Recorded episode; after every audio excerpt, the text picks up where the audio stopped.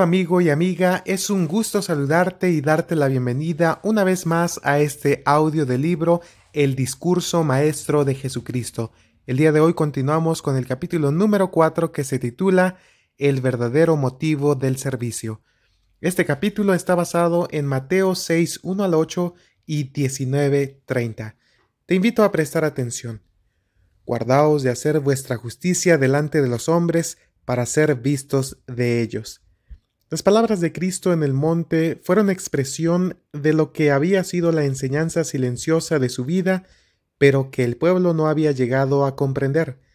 Al ver que él tenía tanto poder, no podían explicarse por qué no lo empleaba para alcanzar lo que, según pensaban ellos, era el bien supremo.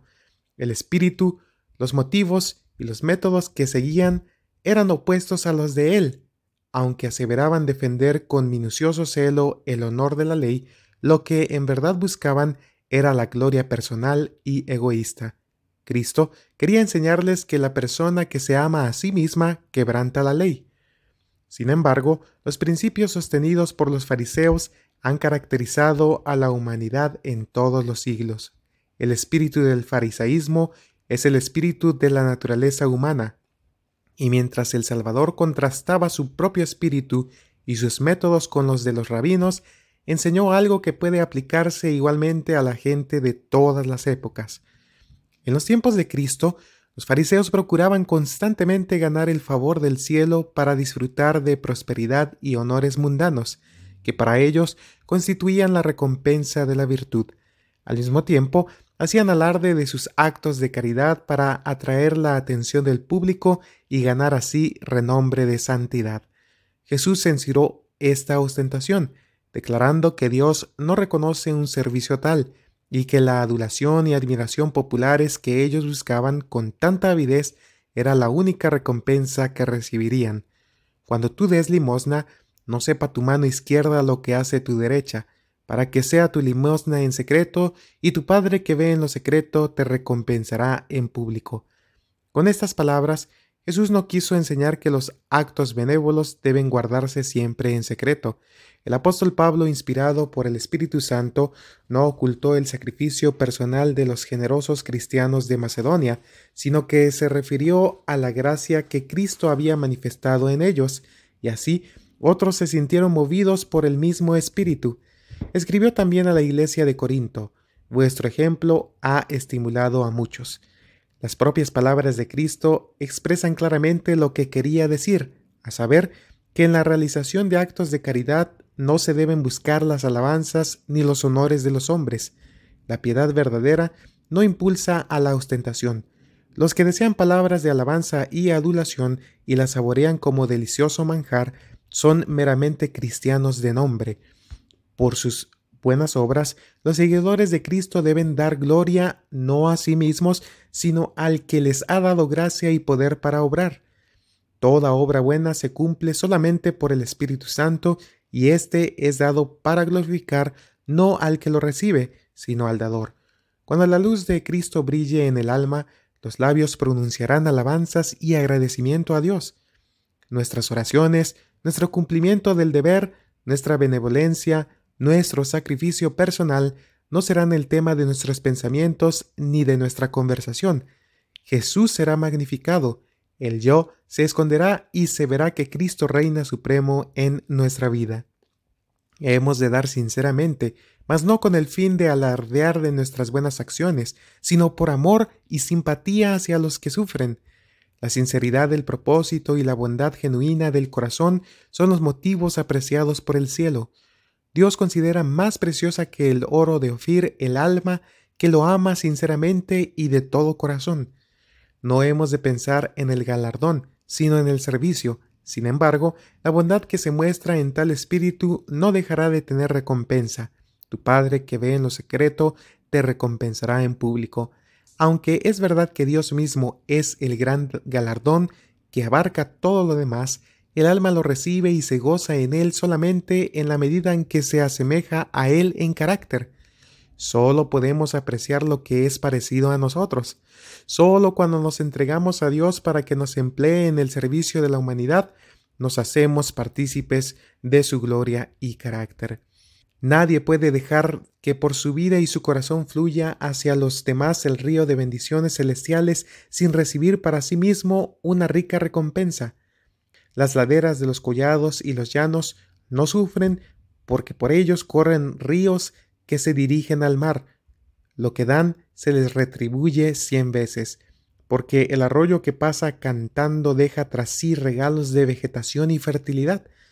En sus orillas la hierba es más verde, los árboles más lozanos, las flores más abundantes.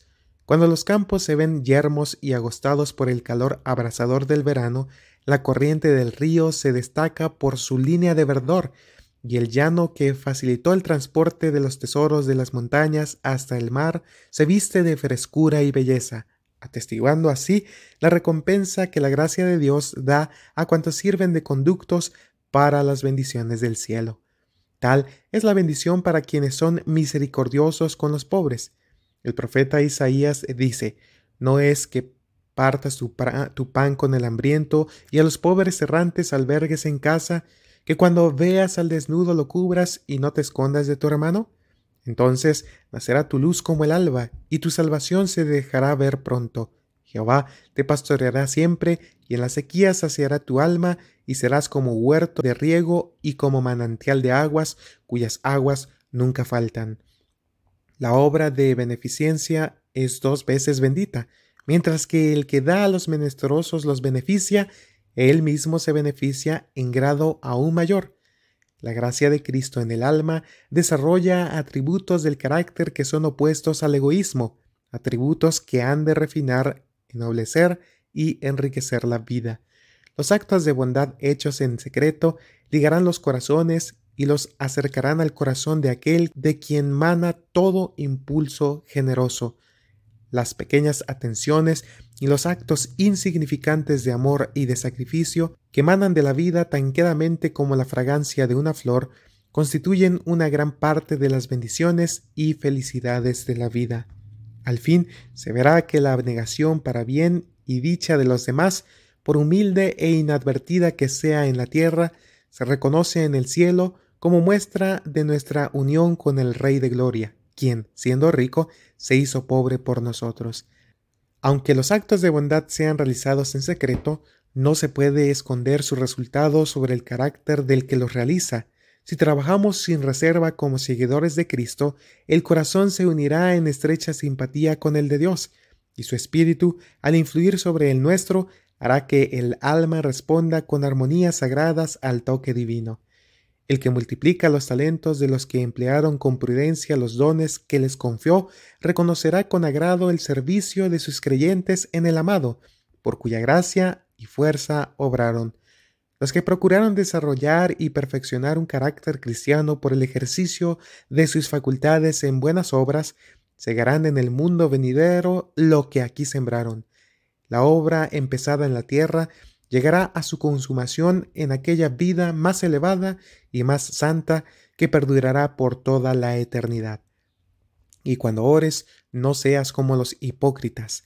Los fariseos tenían horas fijas para orar, y cuando, como sucedía a menudo, en el momento designado se encontraban ausentes de casa, fuese en la calle, en el mercado o entre las multitudes apresuradas, allí mismo se detenían y recitaban en alta voz sus oraciones formales. Un culto tal, ofrecido simplemente para glorificación del yo, mereció la reprensión más severa de Jesús. Sin embargo, no desaprobó la oración pública. Él mismo oraba con sus discípulos y en presencia de la multitud. Lo que enseña es que la oración acerca de la vida íntima no debe hacerse en público, en la devoción secreta, nuestras oraciones no deben alcanzar sino el oído de Dios, que siempre las escucha.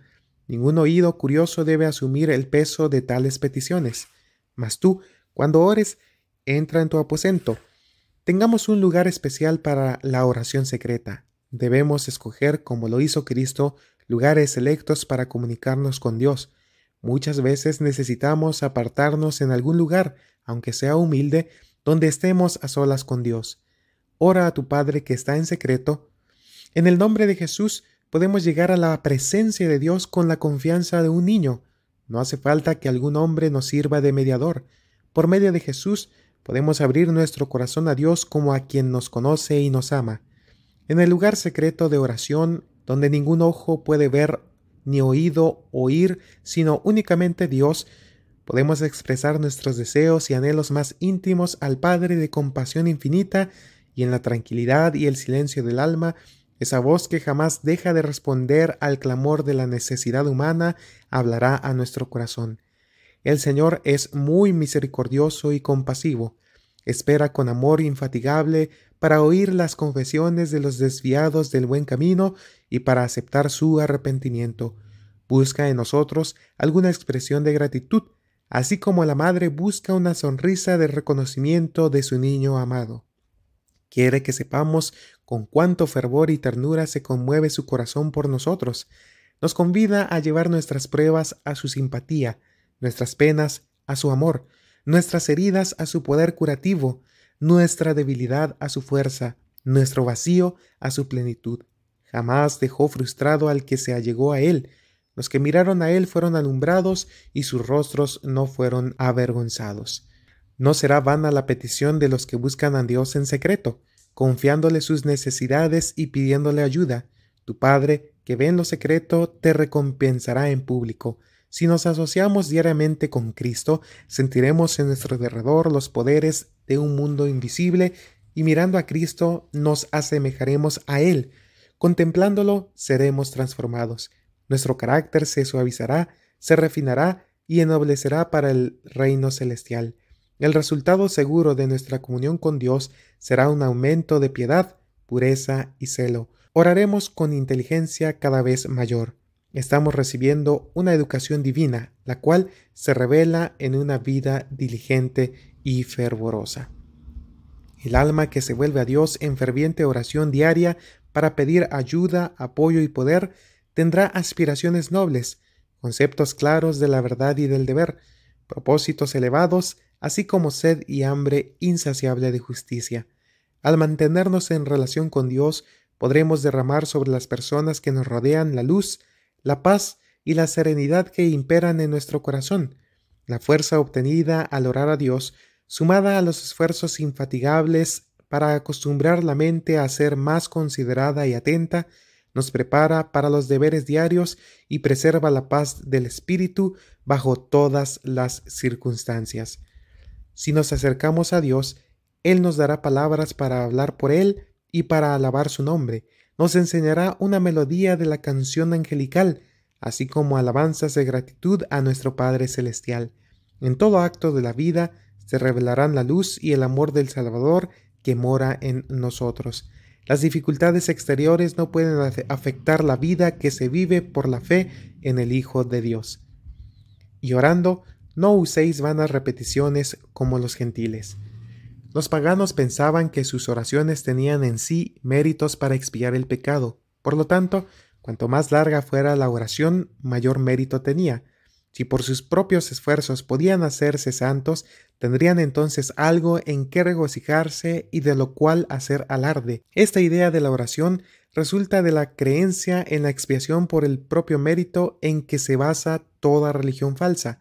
Los fariseos habían adoptado este concepto pagano de la oración que existe todavía hasta entre los que profesan ser cristianos. La repetición de expresiones prescritas y formales mientras el corazón no siente la necesidad de Dios es comparable con las vanas repeticiones de los gentiles. La oración no es expiación del pecado y de por sí no tiene mérito ni virtud.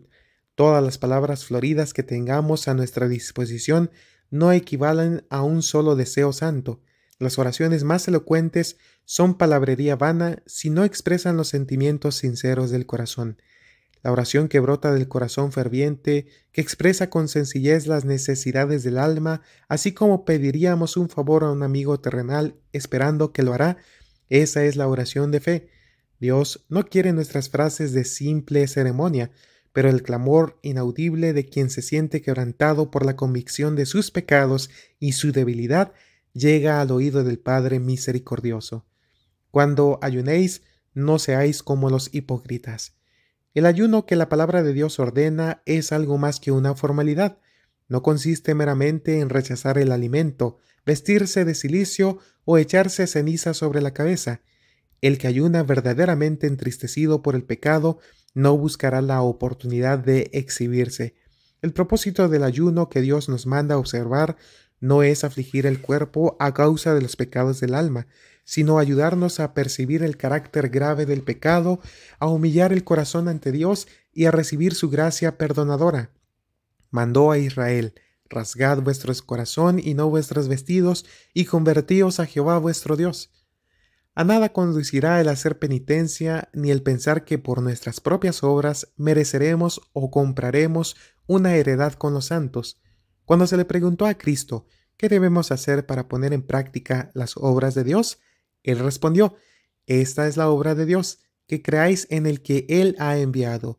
Arrepentirse es alejarse del yo y dirigirse a Cristo y cuando recibamos a Cristo para que por la fe Él pueda vivir en nosotros, las buenas obras se manifestarán. Jesús dijo, pero tú, cuando ayunes, unge tu cabeza y lava tu rostro, para no mostrar a los hombres que ayunas, sino a tu Padre que está en secreto. Todo lo que se hace para la gloria de Dios tiene que hacerse con alegría, no con tristeza o dolor. No hay nada lóbrego en la religión de Cristo, por su actitud de congoja, los cristianos dan la impresión de haberse chasqueado en el Señor, presentan una concepción falsa de su carácter y proporcionan argumentos a sus enemigos. Aunque de palabra llamen a Dios su Padre, su pesadumbre y tristeza los hace parecer huérfanos ante todo el mundo. Cristo desea que su servicio parezca atractivo, como lo es en, realidad, Revélense al Salvador compasivo los actos de abnegación y las pruebas secretas del corazón. Dejemos las cargas al pie de la cruz y sigamos adelante regocijándonos en el amor del que primeramente nos amó. Los hombres no conocerán tal vez la obra que se hace secretamente entre el alma y Dios, pero se manifestará a todos el resultado de la actuación del Espíritu sobre el corazón, porque Él, que ve en lo secreto, te recompensará en público. No os hagáis tesoros en la tierra. Los tesoros acumulados en la tierra no perduran. Los ladrones entran y los roban, los arruinan el orín y la polilla. El incendio y la tempestad pueden barrer nuestros bienes, y donde esté vuestro tesoro, allí estará también vuestro corazón. Lo que se atesora en el mundo absorberá la mente y excluirá aún las cosas del cielo. El amor al dinero era la pasión dominante en la época de los judíos. La mundanalidad usurpaba en el alma el lugar de Dios y de la religión. Así ocurre ahora. La ambición avarienta de acumular riquezas tiene tal ensalmo sobre la vida que termina por pervertir la nobleza y corromper toda consideración de los hombres para sus semejantes hasta ahogarlos en la perdición. La servidumbre bajo Satanás rebosa de cuidados, perplejidades y trabajo agotador. Los tesoros que los hombres acumulan en la tierra son tan solo temporales. Dijo Jesús, Haceos tesoros en el cielo, donde ni la polilla ni el orín corrompen, y donde ladrones no miran ni hurtan, porque donde esté vuestro tesoro, allí estará también vuestro corazón. La instrucción que dio fue, Haceos tesoros en el cielo. Es de nuestro interés obtener los tesoros celestiales, es lo único, de todo lo que poseemos que sea verdaderamente nuestro. El tesoro acumulado en el cielo es imperecedero. Ni el fuego ni la inundación pueden destruirlo, ni ladrón robarlo, ni polilla ni orín corromperlo, porque Dios lo custodia. Estos tesoros, que Cristo considera inestimables, son las riquezas de la gloria de su herencia en los santos. A los discípulos de Cristo se los llama sus joyas, su tesoro precioso y particular. Dice él, como piedras de diadema serán enaltecidos en su tierra. Haré más precioso que el oro fino al varón y más que el oro de Ofir al hombre. Cristo, el gran centro de quien se desprende toda gloria, considera a su pueblo purificado y perfeccionado como la recompensa de todas sus aflicciones. Su humillación y su amor lo estima como el complemento de su gloria se nos permite unirnos con Él en la gran obra de redención y participar con Él de las riquezas que ganó por las aflicciones y la muerte. El apóstol Pablo escribió de esta manera a los cristianos tesalonicenses. ¿Cuál es nuestra esperanza o gozo o corona de que me gloríe? ¿No lo sois vosotros delante de nuestro Señor Jesucristo en su venida? Vosotros sois nuestra gloria y gozo. Tal es el tesoro por el cual Cristo nos manda a trabajar. El carácter es la gran cosecha de la vida. Cada palabra y acto que mediante la gracia de Cristo encienda en algún alma el impulso de elevarse hacia el cielo, cada esfuerzo que tienda a la formación de un carácter como el de Cristo equivale a acumular tesoros en los cielos. Donde está el tesoro, allí estará el corazón. Nos beneficiamos con cada esfuerzo que ejercemos en pro de los demás. El que da de su dinero o de su trabajo para la difusión del Evangelio dedica su interés y sus oraciones a la obra y a las almas a las cuales alcanzará. Sus efectos se dirigen hacia otros y se ve estimulado para consagrarse más completamente a Dios a fin de poder hacerles el mayor bien posible. En el día final, cuando desaparezcan las riquezas del mundo, el que haya guardado tesoros en el cielo verá lo que su vida ganó. Si hemos prestado atención a las palabras de Cristo, al congregarnos alrededor del gran trono blanco, veremos almas que se habrán salvado como consecuencia de nuestro ministerio. Sabremos que uno salvó a otros y estos a otros aún. Esa muchedumbre, traída al puerto de descanso como fruto de nuestros esfuerzos, depositará sus coronas a los pies de Jesús y lo alabará por los siglos interminables de la eternidad. Con qué alegría verá el obrero de Cristo aquellos redimidos, participantes de la gloria del Redentor. Cuán precioso será el cielo para quienes hayan trabajado fielmente por la salvación de las almas. Si pues habéis resucitado con Cristo, buscad las cosas de arriba, donde está Cristo sentado a la diestra de Dios. Si tu ojo es bueno, todo tu cuerpo estará lleno de luz. Lo que el Señor señala en estas palabras es la sinceridad de propósito, la devoción indivisa a Dios. Si existe esta sinceridad de propósito y no hay vacilación para percibir y obedecer la verdad a cualquier costo, se recibirá la luz divina. La piedad verdadera comienza cuando cesa la transigencia con el pecado. Entonces la expresión del corazón será la del apóstol Pablo. Una cosa hago, olvidando ciertamente lo que queda atrás y extendiéndome a lo que está delante. Prosigo a la meta, al premio del supremo llamamiento de Dios en Cristo Jesús. Aún estimo todas las cosas como pérdida por la excelencia del conocimiento de Cristo Jesús, mi Señor, por amor del cual lo he perdido todo y lo tengo por basura para ganar a Cristo.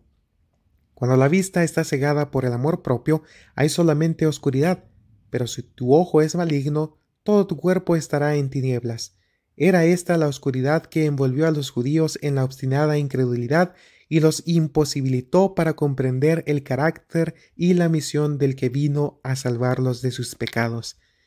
El ceder a la tentación empieza cuando se permite a la mente vacilar y ser inconstante en la confianza en Dios. Si no decidimos entregarnos por completo a Dios, quedamos en tinieblas, cuando hacemos cualquier reserva, abrimos la puerta por la cual Satanás puede entrar para extraviarnos con sus tentaciones. Él sabe que si puede oscurecer nuestra visión para que el ojo de la fe no vea a Dios, no tendremos protección contra el pecado. El predominio de un deseo pecaminoso revela que el alma está engañada. Cada vez que se cede a dicho deseo, se refuerza la aversión del alma contra Dios. Al seguir el sendero elegido por Satanás, nos vemos envueltos por las sombras del mal. Cada paso nos lleva a tinieblas más densas y agrava la ceguera del corazón. En el mundo espiritual rige la misma ley que en el natural. Quien more en tinieblas perderá al fin el sentido de la vista. Estará rodeado por una oscuridad más densa que la de la medianoche y no le puede traer luz el mediodía más brillante. Anda en tinieblas y no sabe a dónde va, porque las tinieblas le han cegado los ojos, por abrigar el mal con persistencia, por despreciar con obstinación las súplicas del amor divino, el pecador pierde el amor a lo bueno, el deseo de Dios y aun la capacidad misma de recibir la luz del cielo. La invitación de la misericordia sigue rebosando de amor. La luz brilla con tanto resplandor como cuando iluminó por primera vez el alma, pero la voz cae en oídos sordos la luz en ojos cegados. Ninguna alma se encuentra desamparada definitivamente por Dios ni abandonada para seguir sus propios pasos, mientras haya esperanza de salvarla. Dios no se aparta del hombre, sino el hombre de Dios. Nuestro Padre Celestial nos sigue con amonestaciones, con súplicas y promesas de compasión hasta que las nuevas oportunidades y privilegios resultan totalmente inútiles. La responsabilidad es del pecador. Al resistir hoy al Espíritu de Dios, apareja el camino para la segunda oposición a la luz cuando venga con mayor poder. Así va de oposición en oposición hasta que la luz no lo conmueve más, y él no responde ya de ninguna manera al Espíritu de Dios. Entonces, aún la luz que está en él se ha convertido en tinieblas. La verdad misma que conocía se ha pervertido de tal manera que intensifica la ceguera del alma. Ninguno puede servir a dos señores. Cristo no dice que el hombre no querrá servir a dos señores, ni que no deberá servirlos, sino que no puede hacerlo. Los intereses de Dios y los de Mamón no pueden armonizar en ninguna forma. Donde la conciencia del cristiano le aconseja abstenerse, negarse a sí mismo, detenerse, allí mismo el hombre del mundo avanza para gratificar las tendencias egoístas, a un lado de la línea divisoria se encuentra el abnegado seguidor de Cristo, al otro lado se halla el amante del mundo, dedicado a satisfacerse a sí mismo, siervo de la moda, embebido en frivolidades, regodeándose con placeres prohibidos. A ese lado de la línea no puede pasar el cristiano. Nadie puede ocupar una posición neutral, no existe una posición intermedia, en la que no se ame a Dios y tampoco se sirva al enemigo de la justicia. Cristo ha de vivir en sus agentes humanos, obrar por medio de sus facultades y actuar por sus habilidades. Ellos deben someter su voluntad a la de Cristo y obrar con su espíritu. Entonces ya no son ellos los que viven, sino que Cristo vive en ellos. Quien no se entrega por entero a Dios se ve gobernado por otro poder y escucha otra voz, cuyas sugestiones revisten un carácter completamente distinto. El servicio a medias coloca al agente humano del lado del enemigo, como aliado eficaz de los ejércitos de las tinieblas. Cuando los que profesan ser soldados de Cristo se unen a la confederación de Satanás y colaboran con él, se revelan como enemigos de Cristo.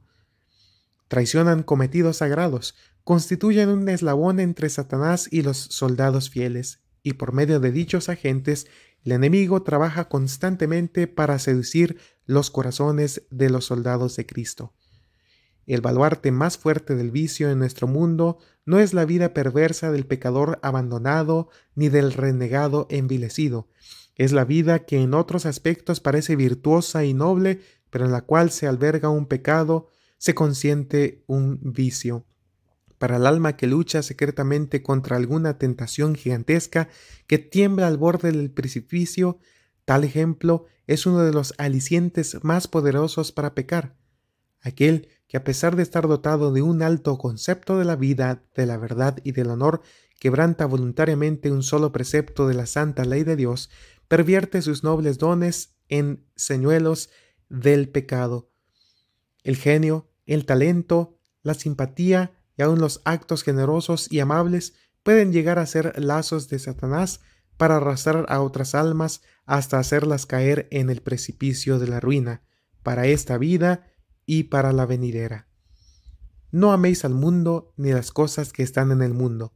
Si alguno ama al mundo, el amor del Padre no está en él, porque todo lo que hay en el mundo, los deseos de la carne, los deseos de los ojos y la vanagloria de la vida, no proviene del Padre, sino del mundo. No os afanéis por vuestra vida. Quien nos dio la vida sabe que nos hace falta el alimento para conservarla. El que creó el cuerpo no olvida nuestra necesidad de ropa. El que concedió la dádiva mayor no otorgará también lo necesario para hacerla completa. Jesús dirigió la atención de sus oyentes a las aves que modulaban sus alegres cantos, libres de congojas, porque si bien no siembran ni ciegan, el Padre las provee de todo lo necesario. Luego preguntó, ¿no valéis vosotros mucho más que ellas? Las laderas de las colinas y los campos estaban esmaltados de flores, Señalándolos en la frescura del rocío matinal, Jesús dijo, Considerad los lirios del campo cómo crecen. La habilidad humana puede copiar las formas graciosas y elegantes de las plantas y las flores, mas ¿qué toque puede dar vida siquiera a una florecilla o a una brisna de hierba? Cada flor que abre su pétalo a la vera del camino debe su existencia al mismo poder que colocó los mundos y estrellas en el cielo. Por toda la creación se siente palpitar la vida del gran corazón de Dios. Sus manos engalanan las flores del campo con atavíos más primorosos que cuantos hayan ornado jamás a los reyes terrenales. Y si la hierba del campo que hoy es y mañana se echa en el horno, Dios la viste así, ¿no hará mucho más a vosotros, hombres de poca fe? El que formó las flores y dio cantos a los pajarillos, dice, Considerad los lirios, mirad las aves del cielo. En la belleza de las cosas de la naturaleza podemos aprender acerca de la sabiduría divina más de lo que saben los eruditos.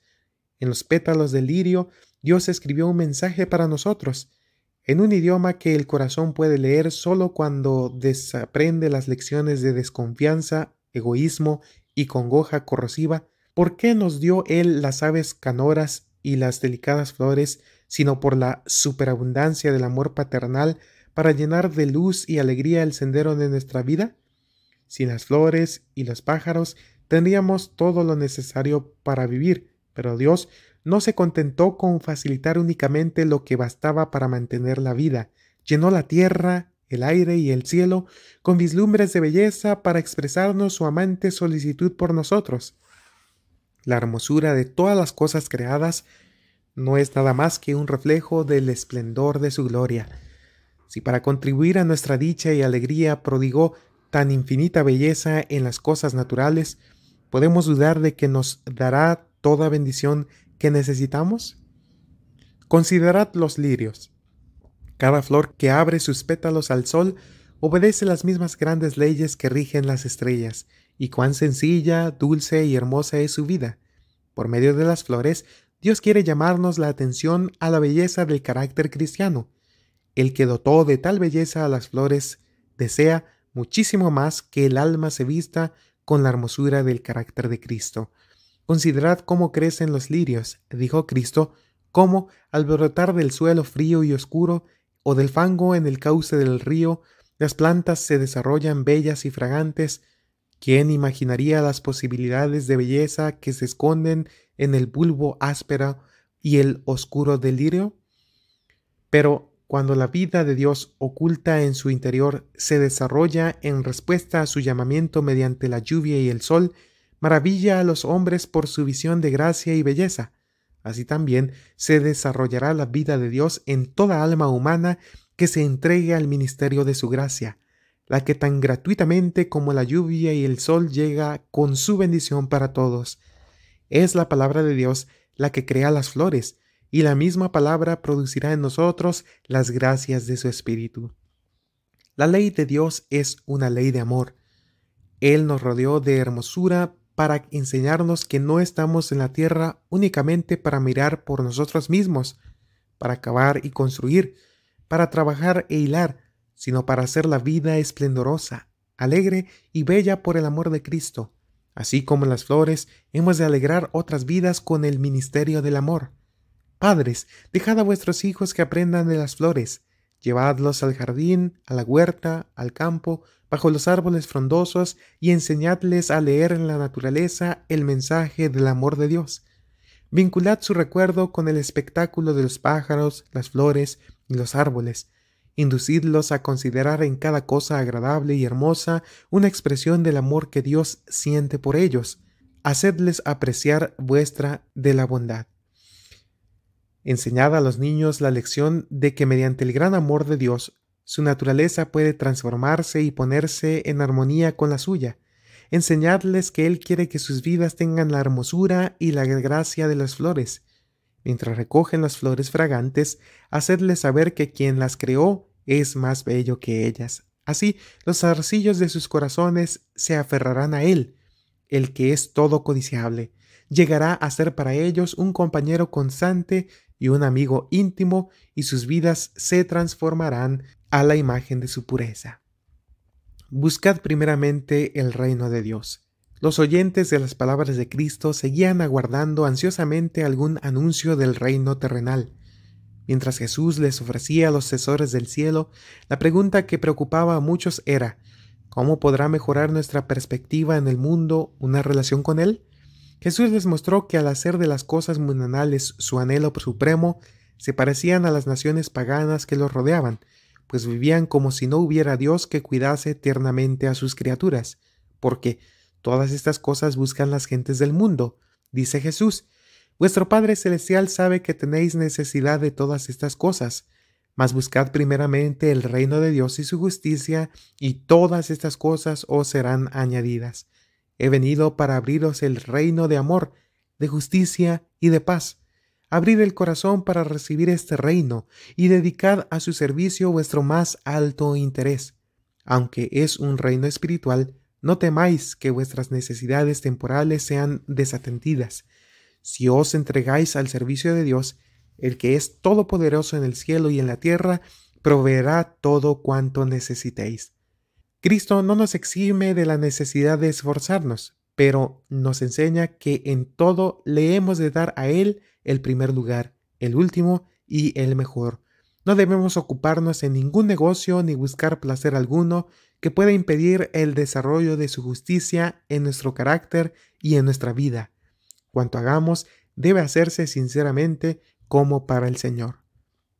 Mientras vivió en la tierra, Jesús dignificó la vida en todos sus detalles al recordar a los hombres la gloria de Dios y someterlo todo a la voluntad de su Padre. Si seguimos su ejemplo, nos asegura que todas las cosas necesarias nos serán añadidas. Pobreza o riqueza, enfermedad o salud, simpleza o sabiduría, todo queda atendido en la promesa de su gracia. El brazo eterno de Dios rodea el alma que, por débil que sea, se vuelve a él buscando ayuda.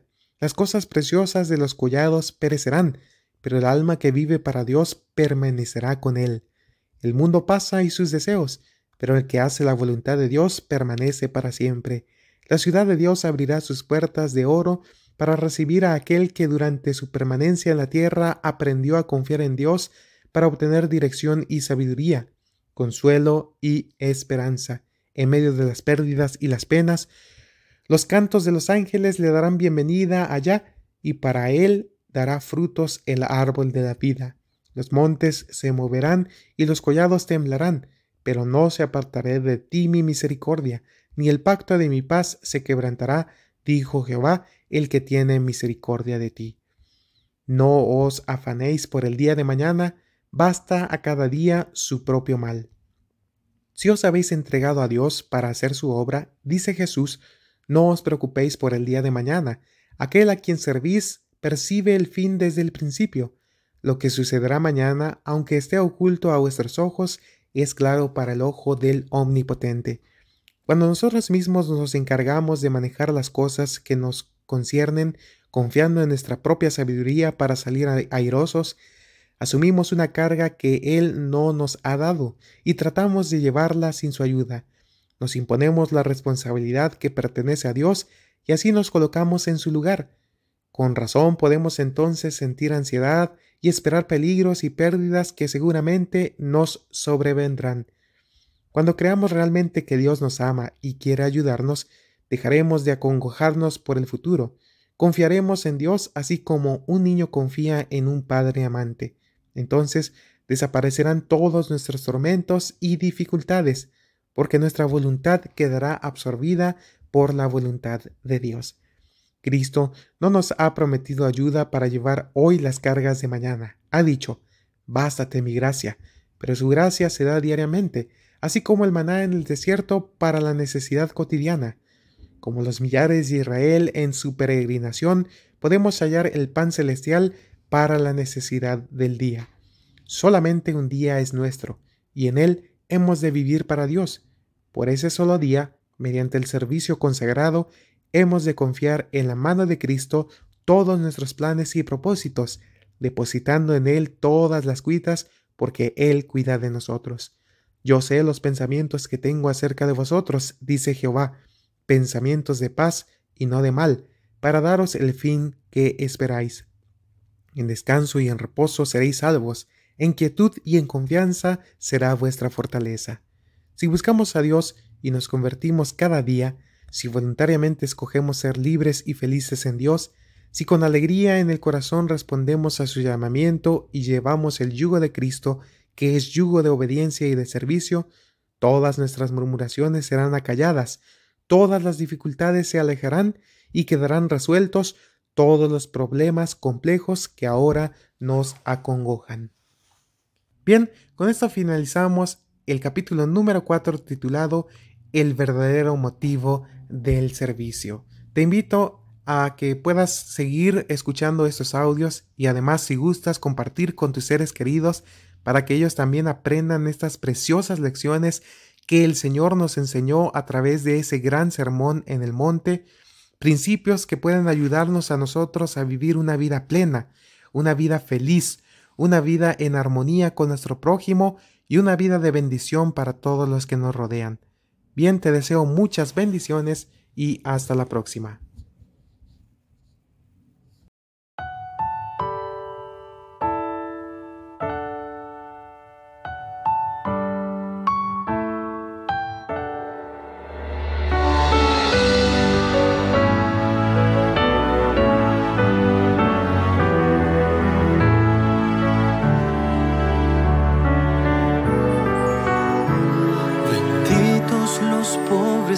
Espíritu, pues de ellos es el reino de Dios. Benditos los que lloran, pues recibirán consolación.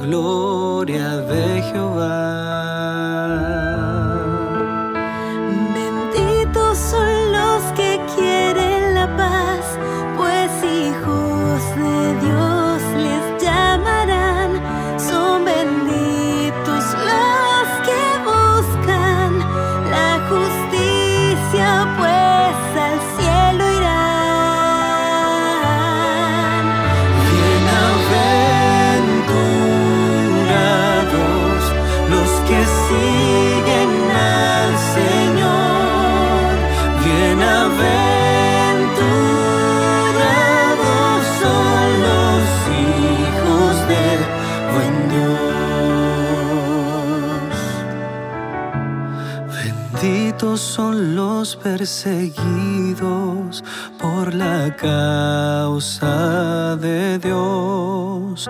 Alegraos, y gozaos, y gozaos recompensa. Oh